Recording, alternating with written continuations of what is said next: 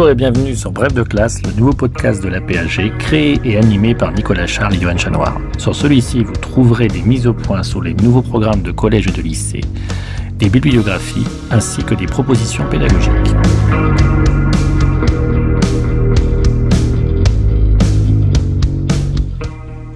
Bref de classe, une émission en deux parties. Tout d'abord, une présentation par un spécialiste des grands enjeux du thème au programme, puis ensuite un personnage et un document représentatif de la période. Document que l'on peut télécharger sur aphg.fr et le réutiliser en classe.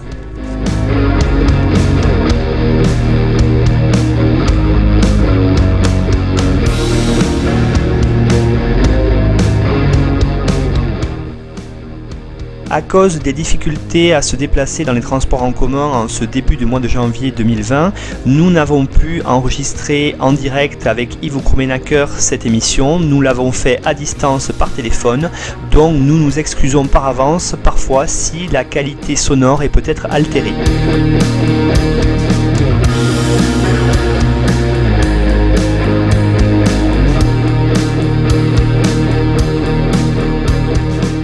Bonjour à tous, nous sommes aujourd'hui avec Yves Krumenacker, ancien élève de l'école normale supérieure d'histoire, membre émérite de l'Institut universitaire de France et professeur d'histoire moderne à l'Université de Lyon Jean Moulin.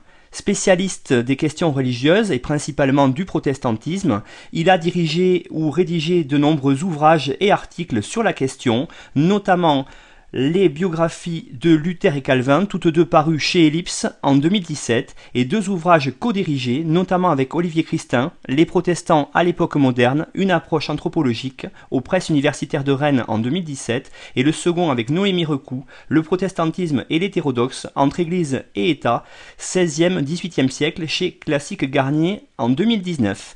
Donc nous sommes aujourd'hui avec vous, Yves Krumenacker, pour évoquer le nouveau programme de seconde, euh, autour de la question notamment des euh, réformes religieuses et euh, vous allez parler peut-être surtout du protestantisme. Alors dites-nous Yves Krumenacker, quels sont donc, comment aujourd'hui en seconde pour les enseignants parler de ces réformes religieuses? Oui, bonjour tout d'abord. oui, parler des réformes religieuses, c'est question un petit peu difficile. On, on est dans l'histoire religieuse qui fait un petit peu peur euh, euh, à cause de, tous les, partis pris qui peuvent euh, y avoir, à cause de d'un manque de culture religieuse également de, de beaucoup. mais je crois que l'historiographie a beaucoup évolué depuis quelques dizaines d'années et ça nous facilite les choses.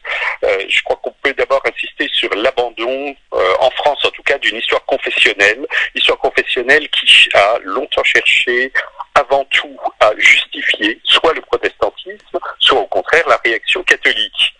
Alors, ce n'est pas le cas partout. Hein, à l'étranger, dans de nombreux pays, l'histoire religieuse est toujours faite en grande partie par des historiens engagés dans une église, qui appartiennent euh, quelquefois, et même souvent dans certains pays, à des facultés de théologie, ce qui ne veut pas dire qu'ils sont forcément partisans. Ils ont pu faire des, des ouvrages très intéressants. Mais la plupart de ces historiens sont attachés professionnellement à une église et sont spécialistes de cette église seulement.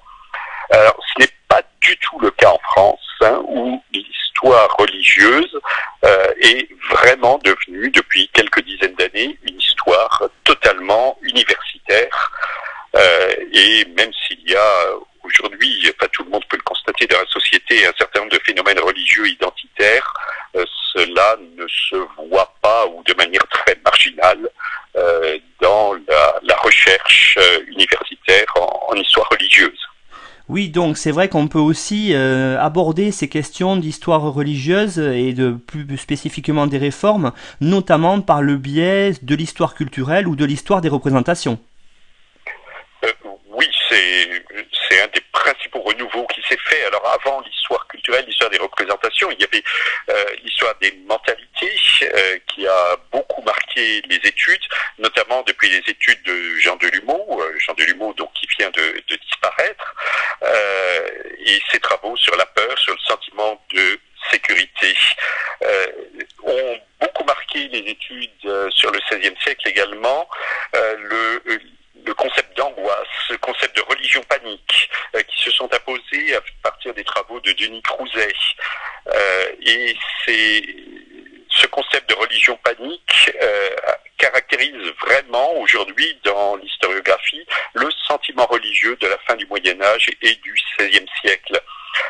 il coexiste malgré tout avec la mise en valeur d'un bouillonnement spirituel et de désir de réforme de la fin du XVe, du début du XVIe siècle, ce désir de réforme sur lequel ont beaucoup insisté les médiévistes, un peu en réaction aux thèses de Jean Delumeau que je viens euh, d'évoquer, qui avait parlé de la légende du Moyen Âge chrétien. Ça, a piqué au vif les, médiévistes euh, qui ont cherché à mieux connaître, non pas réhabiliter, mais en tout cas mieux connaître euh, ce Moyen Âge chrétien et qui ont mis en valeur tout ce bouillonnement spirituel qui précède euh, de peu euh, la, réforme protestante.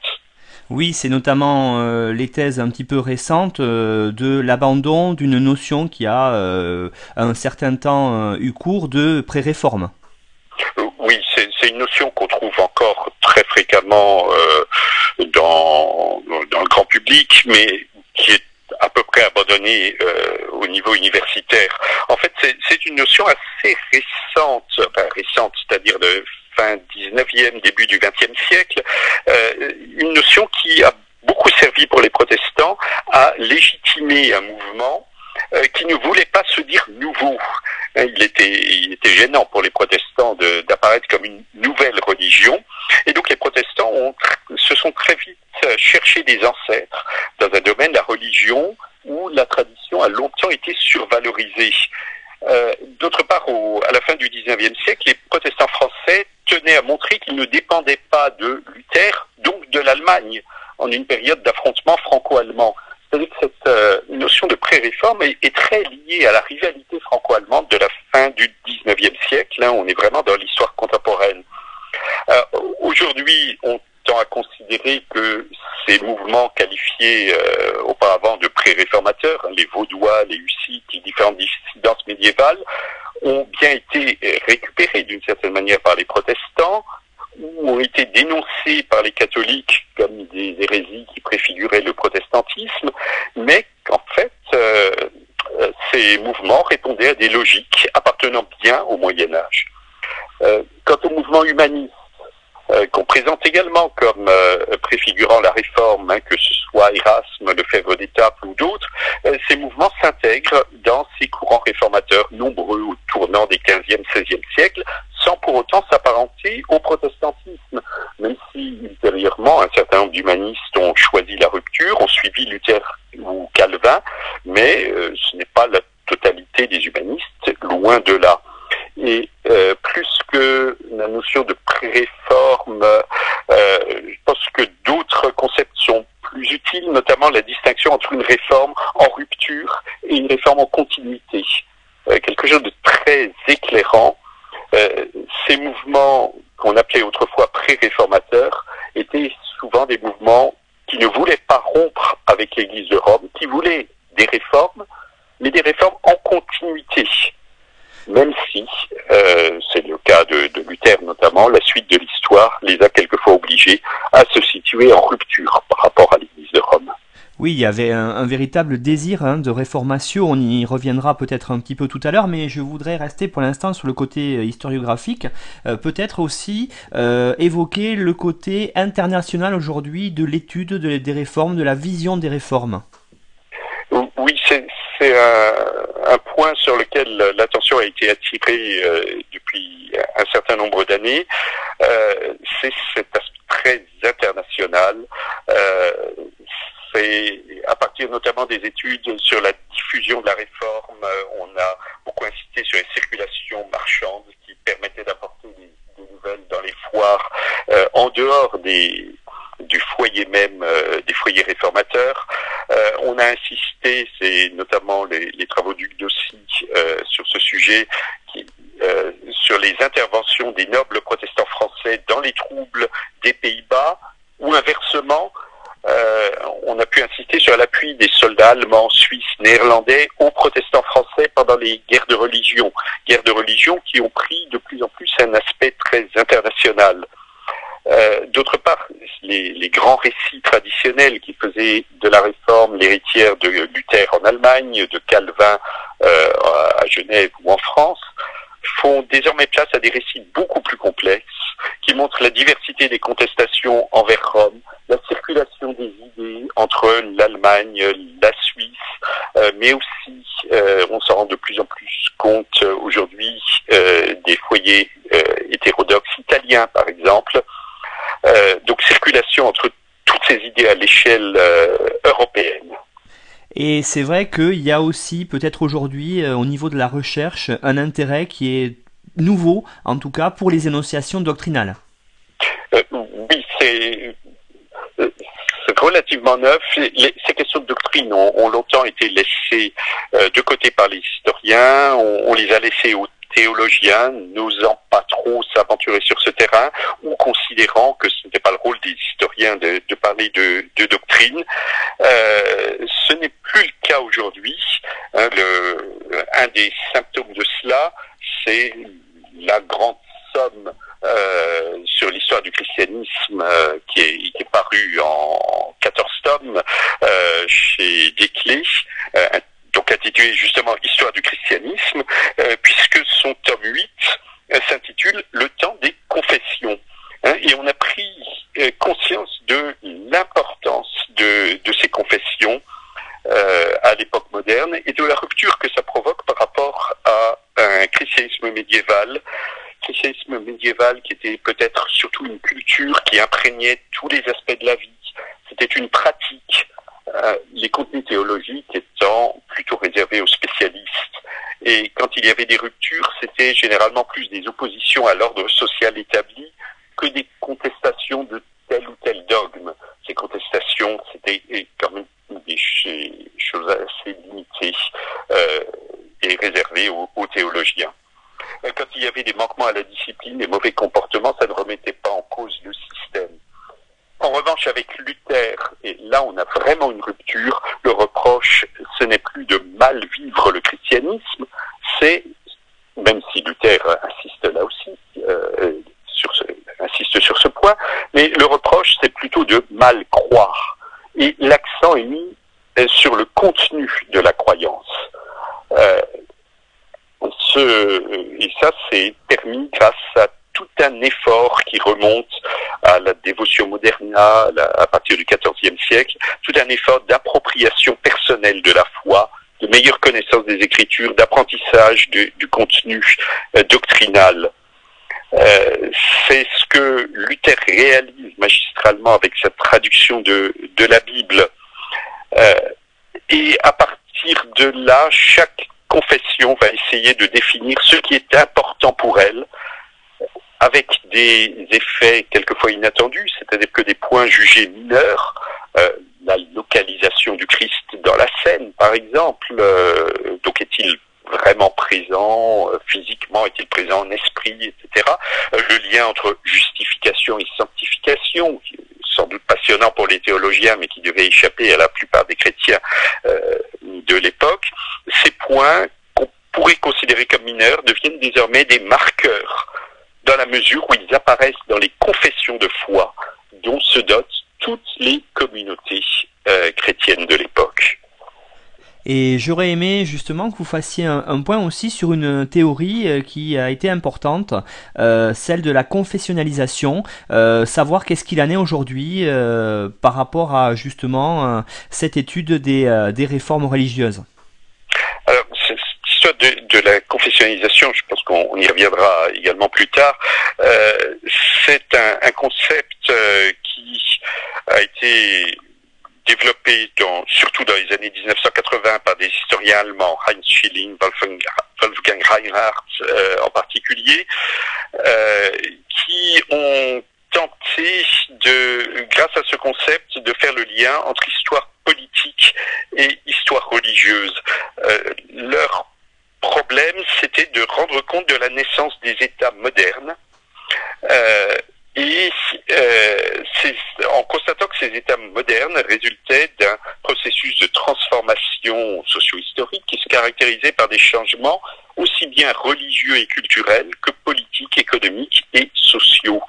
Et donc ils ont cherché à montrer comment la religion et l'Église ont transformé tous les domaines de la vie publique et privée avec l'aide de l'État, renforçant l'État grâce à une disciplinarisation de la société, euh, État qui, de son côté, a favorisé les églises. Et donc, on, est dans une sorte de jeu euh, gagnant-gagnant, comme on, dit aujourd'hui, État et Église se soutenant mutuellement pour euh, forger une nouvelle société. Alors, c'est c'est un schéma qui a été très opératoire en Allemagne, qui s'est peu à peu imposé euh, dans l'étude de l'Europe moderne, euh, non seulement chez les historiens allemands, mais également anglo-saxons, italiens, etc. Les historiens français ont résisté davantage, ont été plutôt sceptiques. Euh, aujourd'hui, on pourrait dire que ce, ce, concept n'est pas abandonné, il reste a fait quand même un certain nombre de critiques, euh, notamment euh, on lui a reproché d'avoir une vision peut-être trop verticale du fonctionnement des sociétés, une vision euh, top-down, comme si les décisions prises par les autorités s'appliquaient immédiatement dans les, dans les populations.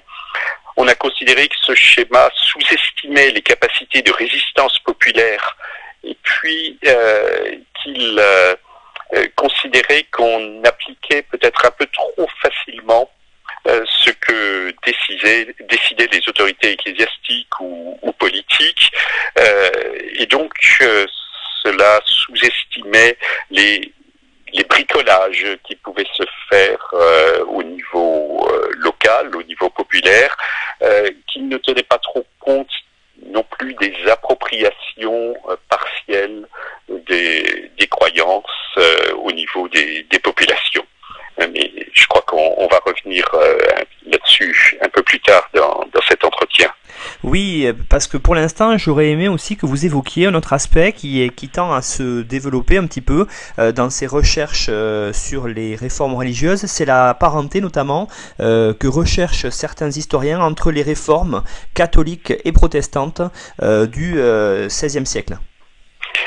Oui, c'est un, un, travail qui a été mené notamment à partir de l'intuition de, de, Jean Delumeau d'une parenté très forte entre les réformes protestantes et, et la réforme euh, catholique.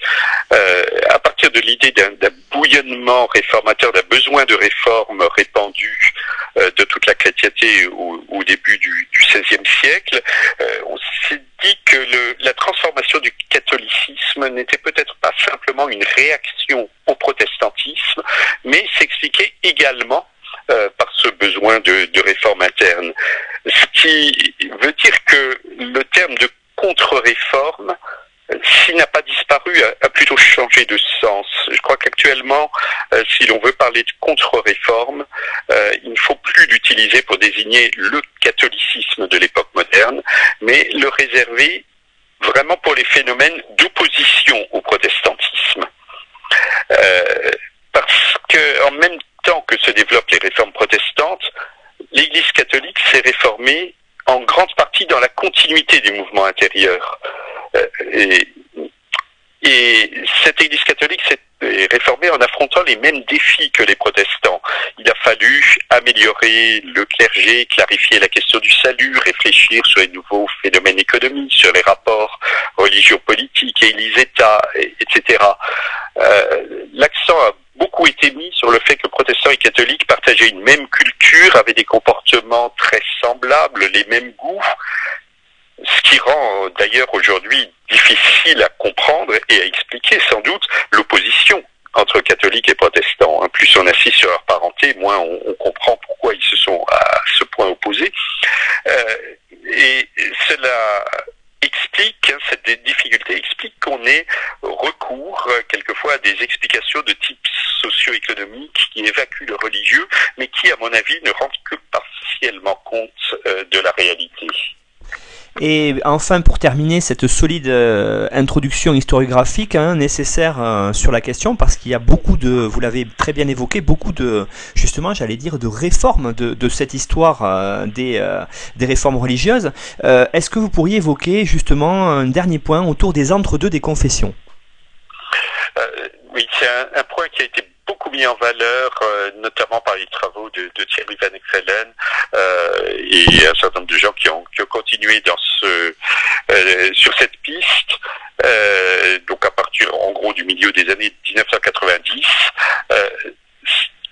c'est dire qu'on voit des, églises qui se dotent de, confessions de foi finalement très rigides que beaucoup de croyants finalement, euh, au moins parmi les, intellectuels, les lettrés, ne se retrouvent pas dans ces confessions de foi et se situent finalement entre euh, les églises, entre ces courants, passent d'une église à une autre. Alors on les accuse d'être des, dissimulateurs, des, euh, Jean Calvin va les accuser d'être des nicodémites. Euh, on parle de moyenneurs également. C'est tous ces gens qui euh, voudraient bien rester chrétiens sans être obligés de choisir entre une église euh, et une autre. alors des chrétiens qui finalement ont perdu d'une certaine manière, ils ont fini par être broyés par cette imposition nécessaire des confessions et d'être broyés également par les guerres de religion qui imposaient euh, d'être dans un camp, hein, de faire des choix clairs, de, de prendre parti. Hein, et tout cela, euh, ben, je crois que tout ce qu'on vient d'évoquer, euh, nous renvoie à des modes de pensée qui peuvent paraître étranges à nos yeux, qui peuvent paraître étranges aux, yeux des élèves d'aujourd'hui aussi, c'est ce qui complique les choses. Euh, ça renvoie l'histoire des réformes vraiment à la première modernité, euh, avec un, début de la réforme bien ancré dans le Moyen Âge. Et, ça oblige à, rompre avec euh, l'image un peu toute faite qu'on se fait souvent du protestantisme. Euh, le, depuis les Lumières, on, fait un lien entre euh, protestantisme, réforme et modernité. Euh, les idées de Max Weber au début du XXe siècle sur le rapport protestantisme et capitalisme, protestantisme et monde moderne, protestantisme et démocratie, tout cela a donné une couleur très progressiste au, protestantisme, mais on y croit de moins en moins, hein, même si c'est encore euh, très souvent évoqué. Alors, euh, oui, eh, justement, alors pour, pour voir ça, c'est vrai que je trouve ça très intéressant parce que euh, ces réformes, vous les évoquez bien, elles sont en une période charnière que, euh, on va dire, historiquement, on a euh, qualifié de soit de fin du Moyen Âge, soit de, vous venez le dire, de début de la modernité. Alors, j'aurais aimé justement revenir avec vous, savoir pourquoi ces réformes sont apparues. Vous avez commencé à évoquer quelques pistes, mais j'aurais aimé que vous reveniez notamment sur ce besoin important de réforme et euh, besoin qui est très fort au cœur du Saint-Empire. Euh, voilà. Est-ce que vous pourriez évoquer ce côté-là? Oui, ce besoin de réforme, c'est quelque chose d'ancien dans, le Saint-Empire. La, lutte de pouvoir entre le pape et le concile euh, et d'autre part parcourt tout le XVe siècle, ça reste quelque chose d'important à l'époque de, Luther. on a le souvenir du grand schisme qui a en grande partie euh, déconsidérer la papauté. Et euh, les critiques contre la papauté sont très importantes dans toute l'Europe, mais particulièrement dans le Saint-Empire. Dès le Concile de Vienne de 1311, euh, il y a la volonté de réformer l'Église dans la tête et dans les membres. Et si c'est fort dans le Saint-Empire, c'est parce qu'on se plaint, en plus des dysfonctionnements repérés dans, dans l'Église, notamment euh, les protestations contre un pouvoir trop grand du pape, euh, c'est parce qu'on se plaint du poids de la curie romaine dans les nominations ecclésiastiques. C'est Rome qui nomme euh, un certain nombre d'évêques en Allemagne. On se plaint des exigences financières de Rome, et cela, les nobles, les seigneurs, les princes du Saint-Empire s'en plaignent régulièrement à l'occasion de chaque diète la papauté est vue comme un pouvoir étranger qui cherche à ruiner systématiquement le pays. Et, ces plaintes se doublent d'une revendication nationale. On explique que l'Allemagne n'est pas la fille de Rome, euh, qu'elle est au contraire la sœur de Rome, et donc elle a le devoir de corriger fraternellement euh, l'Église de Rome, une Église qui n'est plus vraiment digne de commander la chrétienté. Et on a toutes sortes de courants en Allemagne qui expliquent que c'est à l'Allemagne de rétablir une chrétienté purifiée, c'est à l'empereur de remédier euh, aux abus. Euh, et c'est quelque chose d'autant plus fort en Allemagne, ou dans le Saint-Empire de manière générale, qu'il n'y a pas d'église nationale comme il peut y en avoir en Espagne, comme il peut y avoir en France, hein, c'est l'église gallicane, ou dans certains États italiens comme Venise. Hein, L'Allemagne se sent un peu à la fois comme une terre de, piété, de christianisme, et un peu comme le celui qui est, qui est exploité par Rome. Et puis, euh, il faut pas, il faut aussi recontextualiser un petit peu les choses et, voir, hein, vous l'avez aussi évoqué, euh, ce besoin qu'il y a euh, à cette époque-là de d'avoir un nouveau rapport à la fois à la tradition, mais aussi au texte. Et cette question, elle est, je pense, essentielle dans ce chapitre de seconde. C'est la question de l'humanisme. oui, alors l'humanisme, c'est bien plus vaste qu'une simple question religieuse, mais c'est vraiment relié à cela.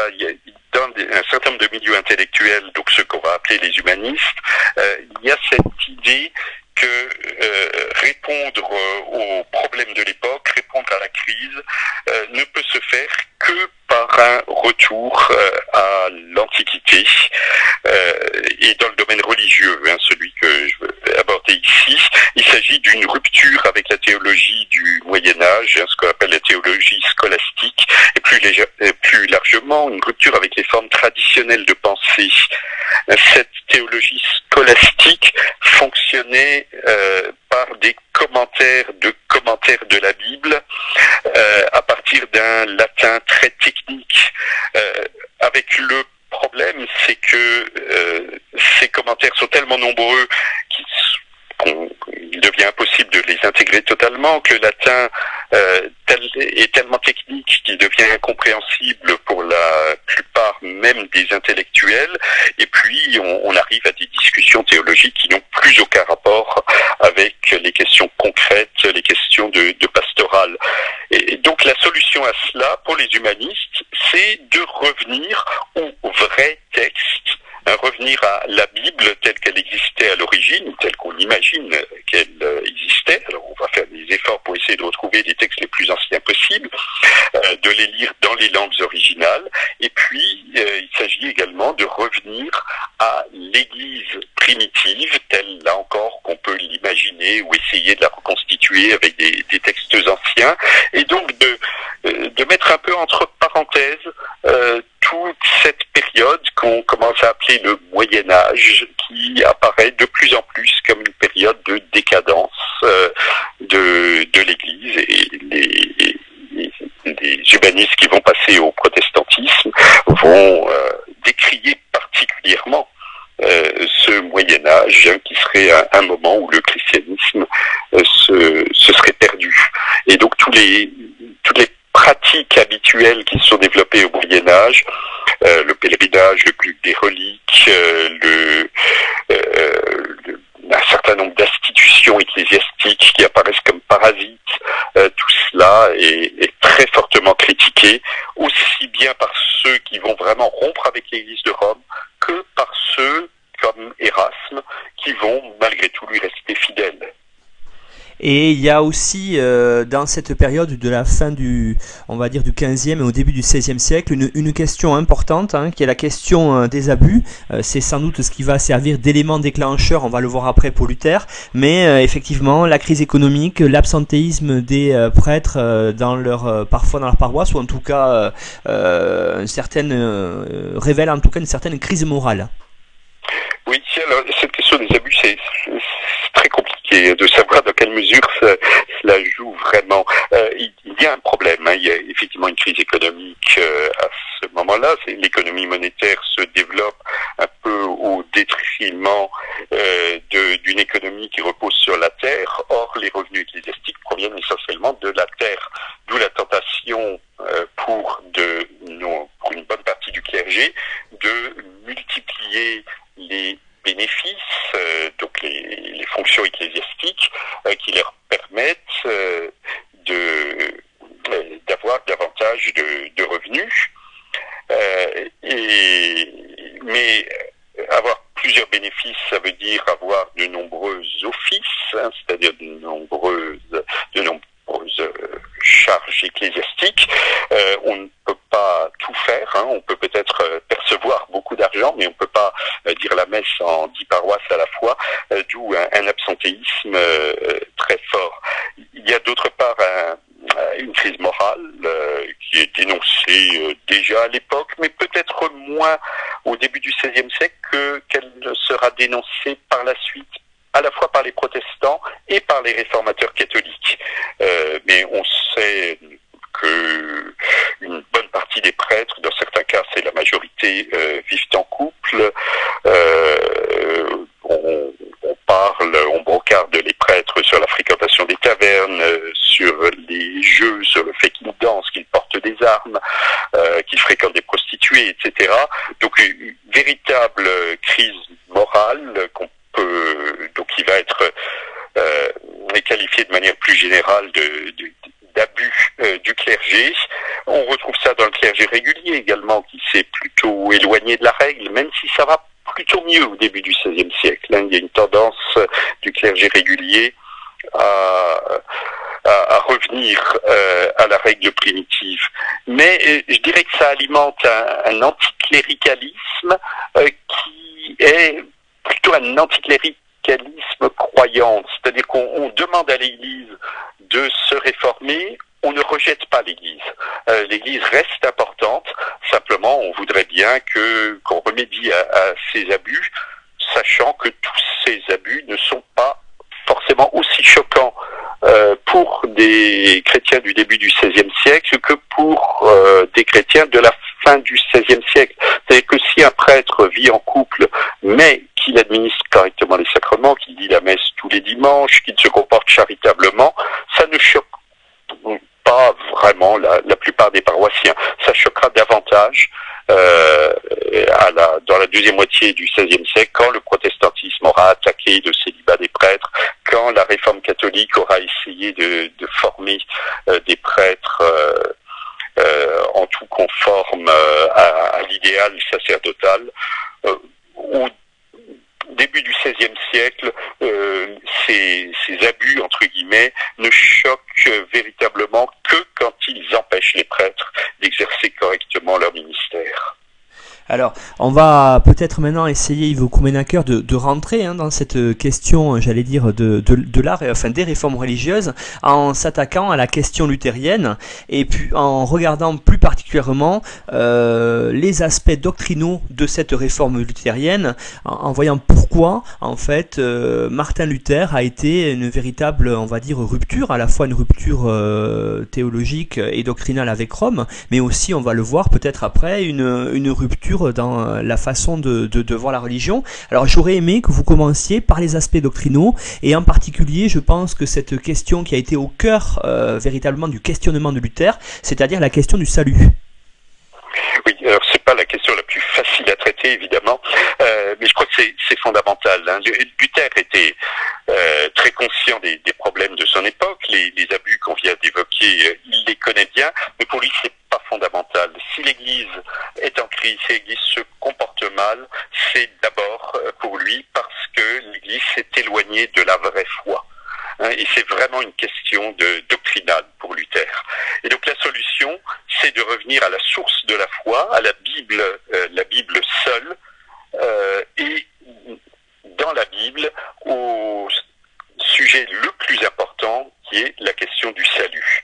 Euh, et, tout tourne pour Luther autour de cette euh, question du salut, euh, le, la question de la justice de Dieu. Ce qu'il rejette, c'est la manière dont beaucoup à son époque comprenaient la justice divine, euh, qu'il comprenait à, à, la manière d'une justice humaine, une justice distributive où on récompense les bons et on punit euh, les mauvais. Euh, il euh, réfute cela en considérant que ce n'est pas ce qu'enseigne la Bible et que euh, la Bible euh, propose, et notamment dans le Nouveau Testament, l'Épître aux Romains en particulier, une justice imputée. C'est-à-dire que la justice de Dieu est donnée aux croyants. Dieu considère comme juste des croyants par sa leur imputant euh, là je, vais dire des, mots peut-être un peu complexes, euh, mais je crois qu'on peut pas y échapper, en leur imputant le sacrifice satisfactoire du Christ, c'est-à-dire que le, le Christ en mourant a satisfait au péché originel, a permis au péché originel euh, d'être pardonné ou en tout cas de, de ne pas entraîner de culpabilité. Et donc Dieu impute euh, cela à un certain nombre de croyants de manière purement gratuite.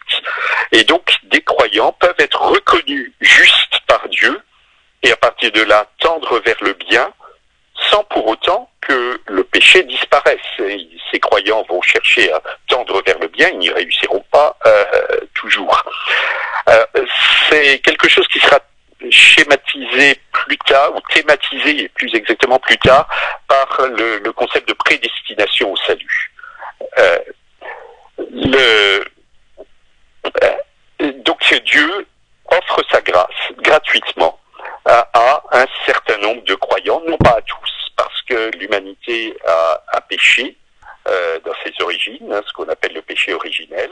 Et donc Dieu étant juste ne peut pas pardonner à toute l'humanité. L'humanité doit être condamnée, mais la bonté de Dieu fait qu'il va euh, accepter euh, de considérer comme juste et donc de sauver un certain nombre de croyants. Il leur donne donc une grâce, grâce qui sera confirmée mais uniquement, évidemment pour ceux qui sont élus, par deux sacrements. Euh, les, pourquoi seulement deux euh, alors que l'Église euh, catholique en reconnaît sept Pour Luther, il n'y en a que deux qui sont attestés dans le Nouveau Testament, le baptême et la scène, ce que dans l'Église catholique on, va, on appelle plutôt l'Eucharistie ou la communion. Alors Luther hésite hein, à savoir s'il y en a deux ou trois. La, la confession serait ses écrits apparaît comme un sacrement, dans d'autres non, et les autres réformateurs vont euh, supprimer la confession comme un sacrement. J'aurais aimé savoir, vous avez employé, Yves Krumenacker, des démos effectivement assez complexes mais qui sont essentiels. Mais euh, pendant longtemps, on a aussi résumé un petit peu, euh, en tout cas, la pensée de Luther, notamment autour de la question du salut, par la maxime qu'il a utilisée en latin, hein, sola gratia, sola scriptura et sola fide. Est-ce que c'est toujours d'actualité? Est-ce qu'on peut toujours l'employer avec les élèves Ou au contraire, il faut peut-être aujourd'hui faire évoluer vers d'autres concepts? Euh, alors le tout, c'est de le faire comprendre. Bon, la seule grâce, euh, on a parlé, la seule scriptura, c'est qu'effectivement toute autorité vient de la Bible, euh, donc de l'écriture seule. Et, donc il n'y a qu'une seule foi pour cela. ce qui veut dire que cela remet en cause également le, la foi proposée par l'Église du temps de Luther. La conséquence assez logique de, des théories euh, théologiques de Luther, c'est la remise en cause de l'enseignement de l'Église et donc la remise en cause de l'autorité du pape. Euh, et ça, ça devient quelque chose de très grave et je pense que c'est vraiment cela qui fait basculer Luther dans ce que l'Église de Rome va considérer comme une hérésie. Hein, jusqu'à là, des divergences sur la question du salut, Luther n'est pas le premier à en avoir. Bien d'autres théologiens avant lui euh, en avaient, sans avoir toujours exactement la même solution que lui. Euh, mais euh, on est dans des questions, on l'a compris, très techniques. Et sur lesquels il est possible d'avoir des opinions En revanche, à partir du moment où ces idées très techniques débouchent sur une remise en cause de l'autorité du pape, euh, là, c'est toute l'institution Église qui est remise en cause. Et pour Rome, c'est quelque chose de beaucoup plus grave. Hein, L'enseignement de Luther devient à ce moment-là une hérésie. Et du coup, j'aurais aimé qu'on revienne un petit peu sur cette date clé de, 1517, hein, cette rupture qu'il y a avec l'Église, et euh, qui est due aussi à un rapport particulier de Luther aux autorités temporelles, hein, au sein du, très complexe Saint-Empire romain germanique. Euh, cet affichage des 95 thèses, et qu'est-ce qui se passe après euh, avec certains princes qui le suivent oui, alors, sur les événements même, on y reviendra peut-être en, évoquant le, le portrait de Luther, mais ce qui est important à, savoir, c'est qu'à partir du moment où l'autorité de l'Église est, remise en cause, ben, il faut trouver une autre autorité. Et Luther va se placer sous l'autorité de princes euh, temporels, hein, puisque les évêques, le pape, euh, ne sont plus euh, qualifiés pour diriger la chrétienté, d'après Luther, c'est aux princes temporels euh, de le faire. Alors pas n'importe qui, hein, il faudrait pas comprendre euh, de travers le, la revendication de euh, Luther qu'on cite quelquefois du d'un sacerdoce universel, hein, que tous les croyants seraient prêtres. Luther parle de sacerdoce universel, c'est pas pour cela que tous les croyants peuvent prendre n'importe quelle euh, position dans l'Église et avoir autorité dans l'Église. Euh, pour lui, euh, l'autorité est réservée à ceux qui ont les capacités d'exercer effectivement cette autorité.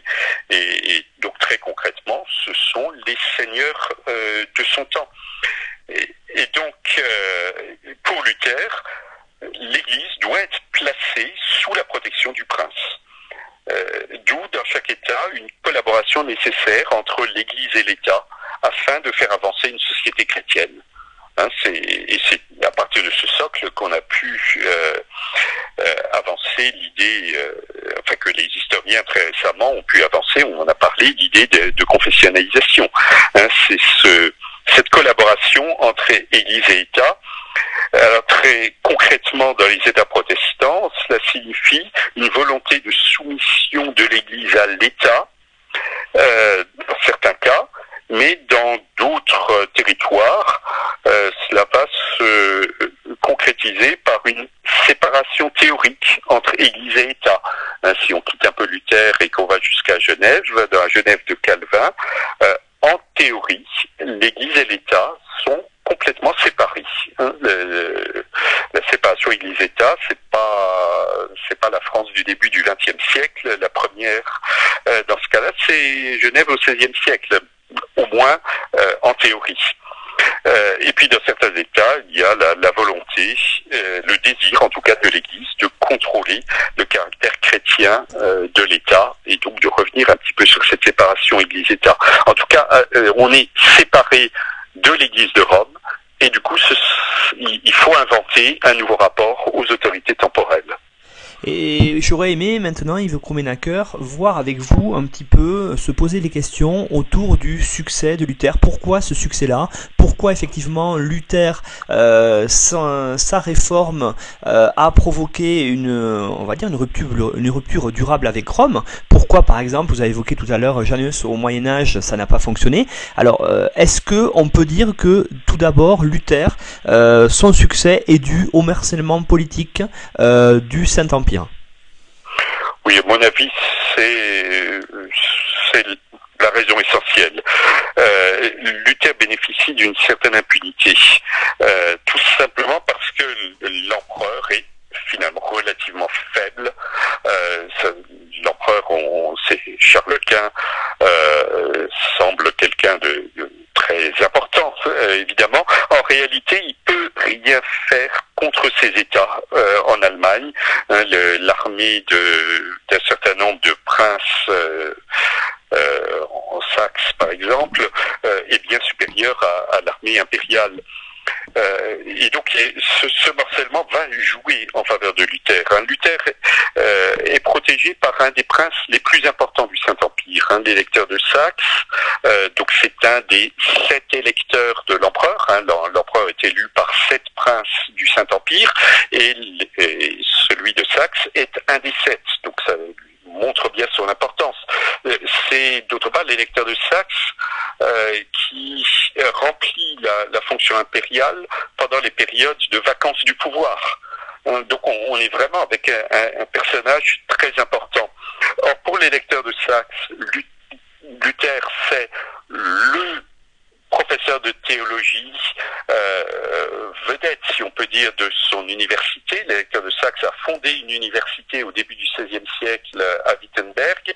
Il essaye de faire appel euh, aux meilleurs enseignants et Luther par son enseignement, attire des étudiants chez lui. Et donc les lecteurs de Saxe protègent Luther, même s'il n'est pas forcément complètement rallié euh, à toutes ces idées. Et donc les lecteurs de Saxe refusent euh, tout simplement d'appliquer les condamnations impériales contre Luther.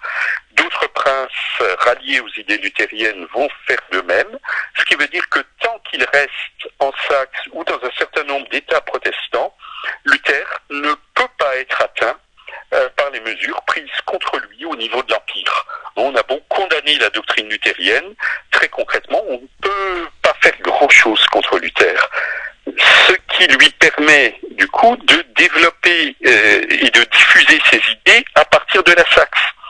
Euh, il écrit énormément, hein, c'est un des aspects qui est bien connu sur Luther, c'est le plus grand auteur, au moins quantitativement, de son temps. On connaît 4000 éditions ou rééditions de ses œuvres, rien que de son vivant, euh, ce qui correspond, hein, pour avoir un ordre d'idée, à un tiers de la littérature allemande de cette époque. Hein, donc c'est tout à fait considérable. Il écrit en allemand, ce qui lui permet de toucher les milieux germaniques, y compris le petit peuple, hein, qui est globalement plus lettré que dans une grande partie du reste de l'Europe. Et s'il ne lit pas directement Luther, il peut au moins voir les affiches euh, qui sont placardées un peu partout et qui peuvent être commentées euh, par d'autres.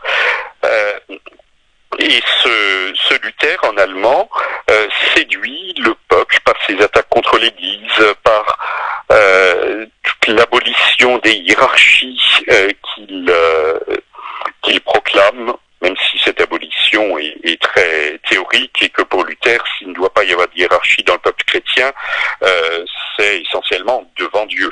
Hein. D'un point de vue social, la hiérarchie n'est pas à remettre en cause. Euh, mais Luther écrit aussi en latin, ce qui lui permet d'être lu par les clercs, et notamment les clercs à l'étranger. Et donc ce, son message va se diffuser euh, par des livres, par des sermons de clercs dans toute l'Europe, euh, notamment par euh, les membres de son ordre, puisque le conseil est religieux, hein, il est de l'ordre des Augustins, et un peu partout en Europe, les Augustins sont marqués par les idées de Luther, et donc vont prêcher un certain nombre d'idées de Luther.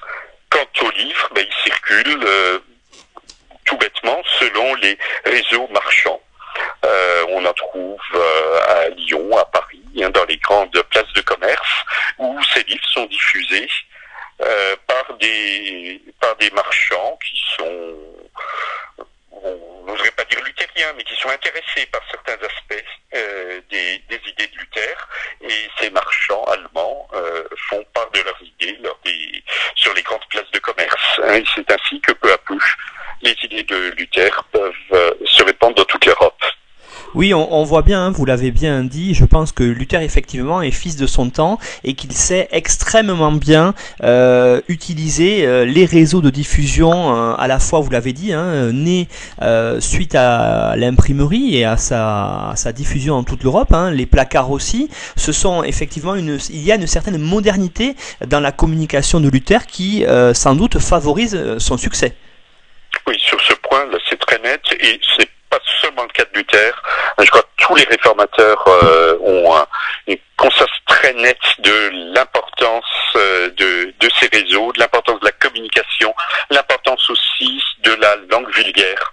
Hein, le fait d'écrire en allemand pour Luther, mais ce sera en français pour des réformateurs suisses, pour Calvin, euh, pour d'autres, d'écrire dans la langue du peuple, de se faire comprendre.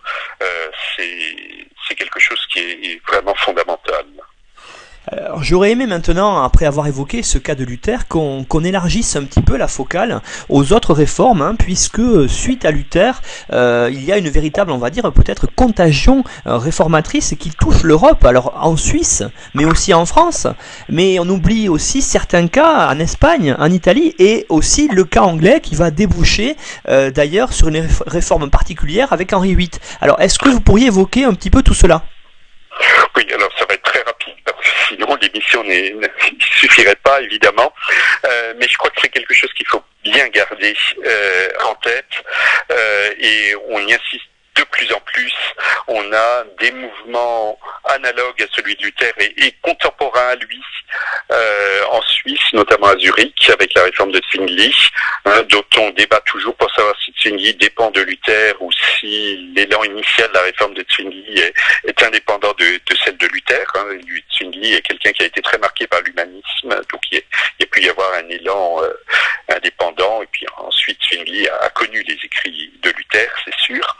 Euh, mais surtout, je crois que les, idées de Luther ont influencé les milieux on pourrait dire réformistes en Europe. Hein, tous ces gens qui cherchaient à réformer l'Église sans forcément rompre euh, avec elle, euh, ont, beaucoup ont lu Luther, ont été quelquefois convaincus par l'intégralité du message de Luther. On perd certains aspects de, de ce message.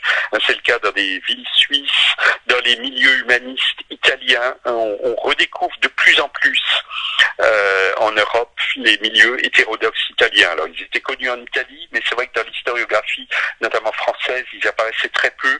Euh, on, on, les voit de plus en plus dans des, des parutions récentes. Euh, on voit l'influence des idées luthériennes sur les milieux euh, réformateurs espagnols, notamment les, les Érasmiens, tous ces gens marqués par l'humanisme d'Erasme, euh, par des milieux mystiques espagnols également, sont très touchés euh, par les idées de Luther. Et puis, on a ce qu'on appelle les évangéliques euh, français et les évangéliques des, des Pays-Bas, euh, au sens ancien du terme, c'est-à-dire en gros le nord de la France, la Belgique actuelle, et puis un peu plus au nord, euh, autour de Lefebvre d'Étable, de Marguerite de Navarre, etc. Tous des milieux dont qui n'étaient pas forcément en rupture avec l'Église traditionnelle, qui cherchait une réforme profonde. Et euh, on, on, se rend compte que dans ces milieux, de plus en plus de gens sont prêts à aller plus loin qu'une réforme interne à l'Église et se dire qu'il faut euh, rompre avec l'Église de Rome, que cette Église est trop corrompue, qu'il faut vraiment s'en séparer. Et donc dans la seconde moitié des années 30 essentiellement, hein, des années 1430, euh, en France en tout cas, l'évangélisme devient de plus en plus radical. Une fraction de ces évangélistes, de ces évangéliques, dont euh, Jean Calvin, euh, qui le, le, grand homme pour le milieu francophone, euh, une partie de, de, ces gens évolue vraiment vers la rupture.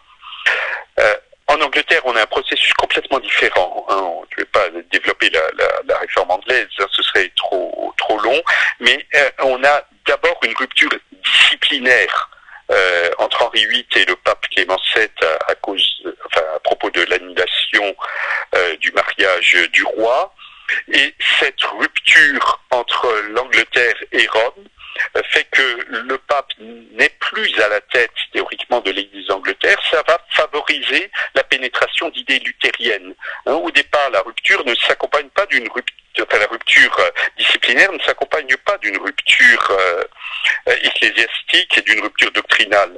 Mais à partir du moment où la rupture a lieu, les idées luthériennes pénètrent peu à peu en Angleterre et finalement, après des, allers-retours, vont finalement aboutir au compromis anglican euh, sous Élisabeth, un compromis qui euh, pourrait se caractériser pour aller très vite euh, par une ecclésiologie, donc une organisation de l'Église qui s'inspire beaucoup du catholicisme, mais un fond doctrinal euh, protestant et même euh, plutôt calviniste. Pendant toute l'époque moderne, euh, l'Église d'Angleterre va se considérer comme la protectrice des églises calvinistes en Europe et, ces églises vont régulièrement faire appel à la protection anglaise. J'aurais aimé, avant de revenir un petit peu justement à ces oppositions qui vont peu à peu apparaître entre les différentes réformes, que vous parliez un petit peu avant de deux mouvements un petit peu qui apparaissent dans les premiers temps des réformes, deux mouvements radicaux, celui des anabaptistes, mais aussi cette fameuse guerre des paysans qui a euh, marqué l'histoire allemande. Euh, oui, toutes ces ruptures successives qu'on vient d'évoquer aboutissent à un, un, morcellement extrême, c'est-à-dire la, la, faiblesse ou peut-être la force, je, je sais pas, ce un jugement de valeur là-dessus, euh, de ces mouvements protestants, c'est qu'il n'y a plus euh, une autorité suprême et que donc à partir du moment où on est en désaccord avec une église, on peut s'en séparer et former une nouvelle église. ce qui veut dire que le protestantisme va se diviser à l'excès et, et, provoquer l'émergence de mouvements radicaux. ces mouvements radicaux, très nombreux, on ne peut pas les passer en revue, euh, on n'en avait pas le temps, mais euh, peut dire le, le, point commun entre eux, c'est qu'ils refusent ce qu'on pourrait appeler, d'un point de vue un peu technique, les églises multitudinistes, c'est-à-dire ces églises qui veulent bien accueillir aussi bien ceux qui sont sauvés par Dieu, hein, en fonction en tout cas des critères de la doctrine luthérienne ou plus tard calviniste, euh, que des pécheurs qui se reconnaissent dans cette Église, mais que Dieu ne va finalement pas sauver. Donc on refuse ces églises mêlées où des élus et des pécheurs coexistent pour des églises de purs qui seraient composées des seuls élus de Dieu et dans lesquelles on entre de manière volontaire.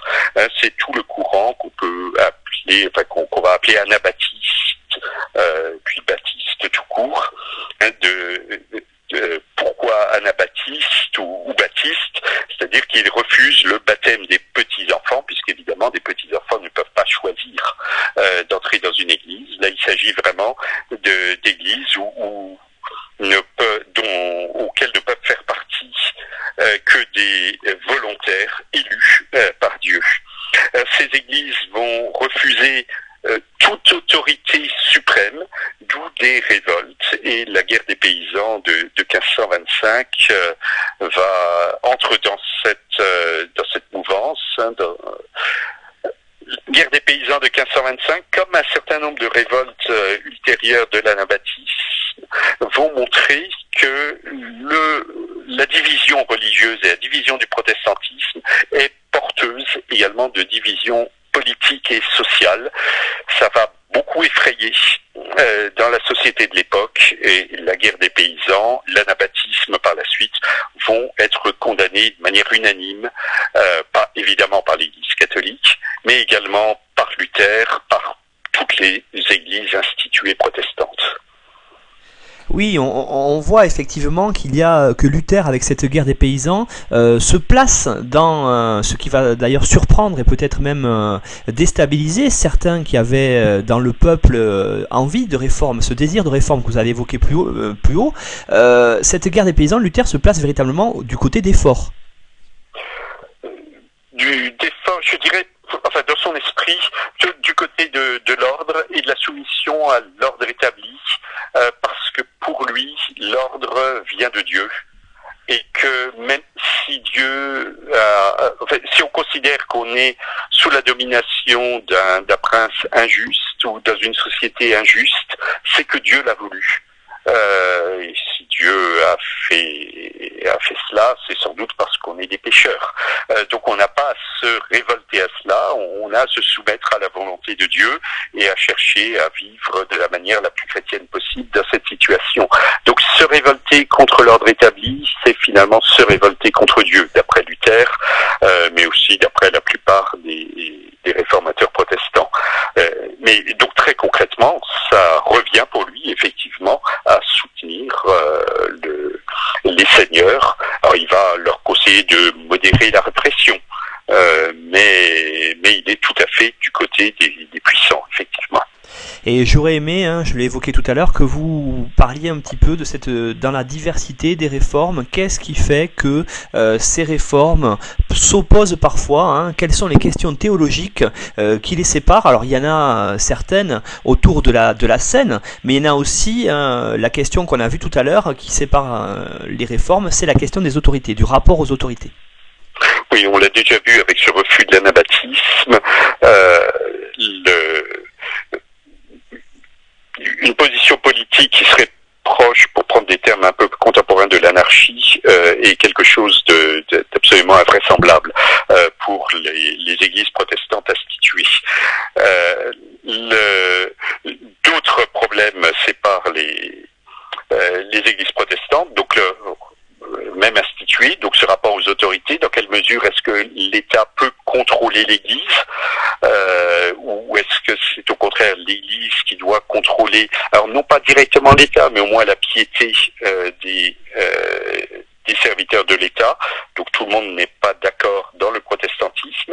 Et puis sur le plan doctrinal, il y a un désaccord majeur euh, sur la scène euh, à partir de cette question très complexe encore de la présence réelle du Christ dans la scène euh, au moment de la communion. Qu'est-ce que cela signifie? Est-ce que le Christ est réellement présent physiquement? Hein, C'est la position catholique, mais aussi avec des nuances la position luthérienne. Est-ce que c'est une présence purement spirituelle? C'est l'idée de Calvin. Est-ce que la quand on parle de présence du Christ dans la scène, est-ce que ce n'est pas simplement faire mémoire de du Christ?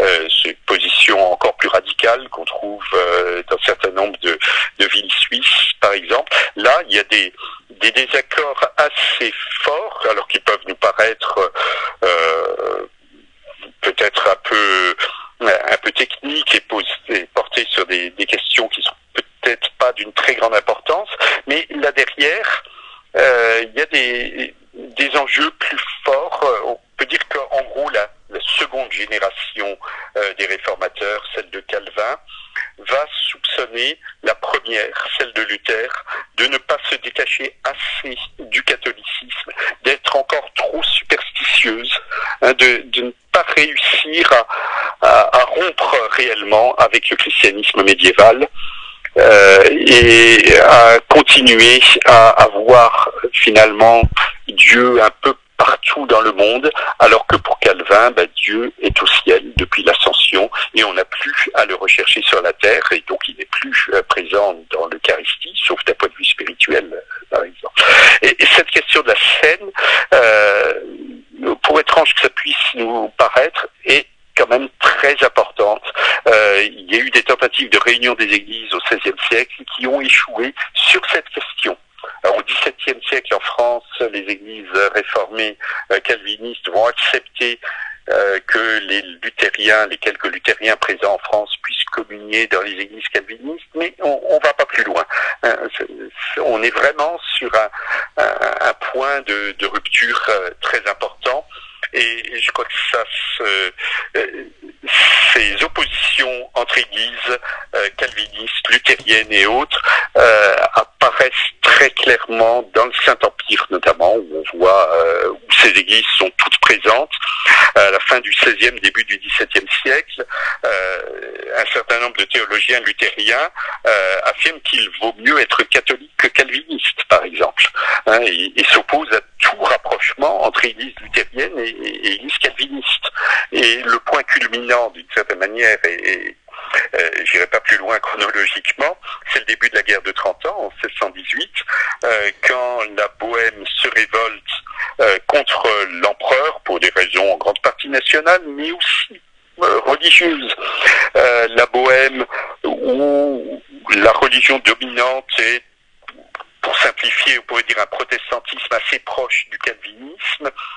Euh, cette bohème est soutenue par des princes calvinistes allemands, notamment le prince du Palatinat, mais l'électeur de Saxe, qui est luthérien, refuse de soutenir les révoltés, euh, qui pourtant s'opposent à un empereur catholique. Euh, et ce n'est que bien plus tard que les luthériens vont entrer dans la guerre du côté protestant, si on peut dire en tout cas contre l'empereur. Oui, effectivement, je, pense qu'on a du mal aujourd'hui à, voir cela, mais euh, les, débats qu'il y a autour des notions, hein, vous les avez évoquées, de consubstantiation consubstantiation pardon, ou de transsubstantiation était au cœur euh, véritablement de la rupture entre les protestants et les catholiques, mais aussi des, protestants entre eux. Et effectivement, vous le dites très bien ici, euh, une des conséquences de l'apparition des réformes, c'est euh, l'apparition des guerres en Europe, et notamment de ce qu'on va appeler, peut-être plus dans le cadre français, mais il faut, pas, il faut élargir, des guerres de religion. oui, il y a la question du pour, derrière ces guerres, question du, du pouvoir euh, qui, est, qui, est, importante, euh, mais il y a aussi l'idée qui est très importante à l'époque que la vérité est, unique euh, et que qu'on ne peut pas euh, gouverner des peuples qui ne croient pas à la même vérité, donc qui n'ont pas la même foi. D'où la question pour les, les, souverains, comment faire pour que tous les sujets partagent la même foi à partir du moment où la réforme luthérienne puis calviniste se, se répand, ça devient quelque chose de, fondamental.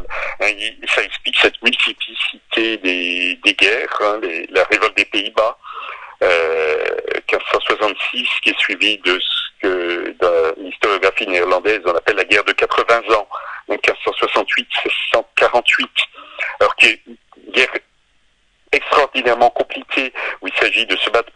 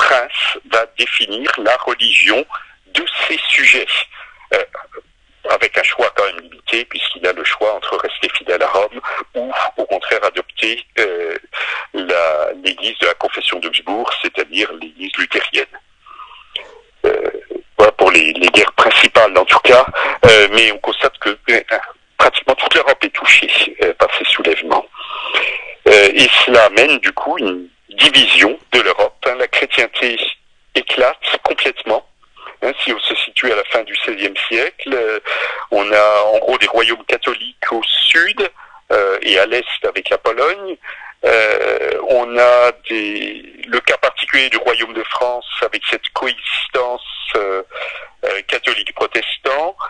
On a la Suisse, euh, le Saint-Empire, avec également un partage entre catholiques et protestants, mais selon d'autres principes, c'est-à-dire que chaque territoire, euh, chaque État, chaque ville de Suisse ou du Saint-Empire a une confession, catholicisme ou protestantisme. Euh, face à cela, on a le, nord et l'est de l'Europe qui sont presque uniformément protestants, hein, l'Angleterre, euh, donc avec l'anglicanisme, les Provinces-Unies où le protestantisme domine, les royaumes scandinaves euh, qui sont luthériens. Euh, et puis dans ce dans cette moitié nord de l'Europe, on a eu une enclave très catholique qui sont les, les Pays-Bas espagnols. voilà, et, et, et c'est dans ce cadre, hein, pour revenir au début, que se situe ce qu'on peut appeler la, la confessionnalisation, c'est-à-dire que tous ces États vont se définir les uns par rapport aux autres par leur confession. Hein, ça apparaît dans des titulatures, hein, quand on parle du roi très chrétien, du roi très catholique. Hein, c'est qu'on appuie bien son autorité sur sa religion. Euh, donc partout, on cherche une unification religieuse parce qu'on considère que c'est le fondement de l'unification politique. Et quand c'est possible, on, on, cherche vraiment à le faire et, et à s'opposer à l'autre confessionnel.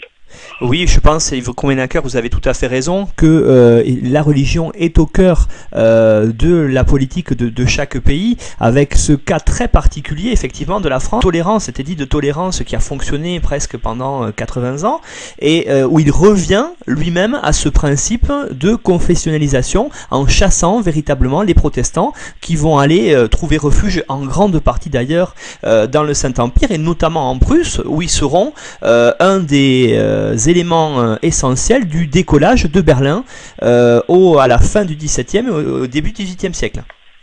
Oui, tout à fait, oui. Simplement, la décision de Louis XIV avec la révocation en 1945 apparaissent finalement très anachronique. C'est un siècle après euh, le découpage euh, que l'on vient de voir. Euh, c'est en partie pour ça que ça choque l'Europe. Et puis il y a une autre raison pour laquelle ça va choquer toute l'Europe, c'est que aussi bien la, paix d'Augsbourg que les autres paix imposent une unification confessionnelle sur un territoire, mais autorise ceux qui ne partagent pas la religion, euh, cette religion, d'émigrer ailleurs. Or, Louis XIV interdit l'immigration aux protestants. Et là, ça paraît euh, tout à fait euh, inhumain et, contraire au christianisme. Même le pape félicite Louis XIV, mais en assurant vraiment le service minimum dans la félicitation. Qu'est-ce qu'on pourrait dire, Yves Krumenacker, avant de passer dans la deuxième partie de l'émission à l'étude du personnage et euh, du document que vous allez nous proposer Qu'est-ce qu'on pourrait dire en conclusion? Bah, Conclusion, c'est de savoir si c'est bien, je, dirais, est-ce que c'est bien une question religieuse tout cela? Parce que dans tout ce qu'on vient de dire, il n'y a pas que des logiques religieuses.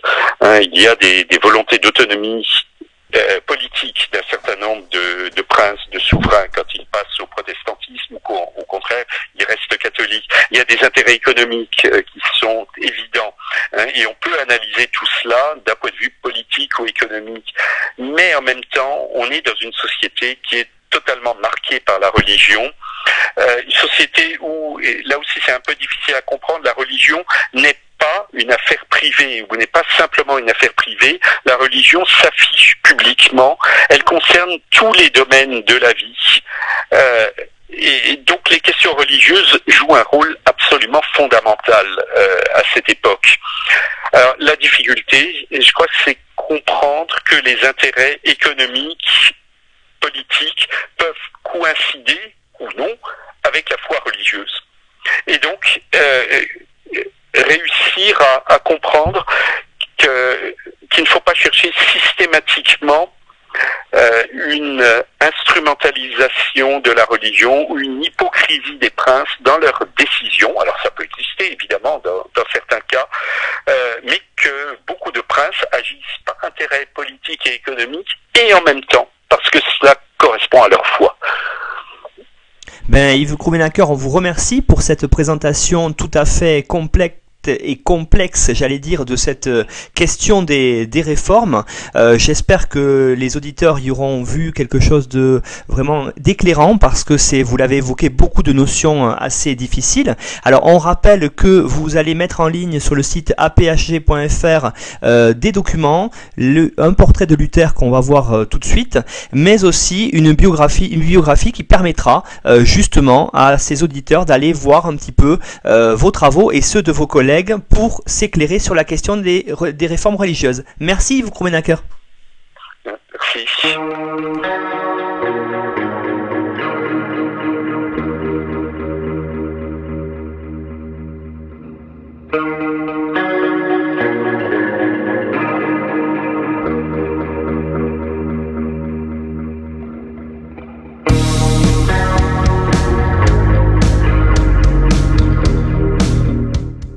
Retrouvez-nous sur Twitter, at brefclasse.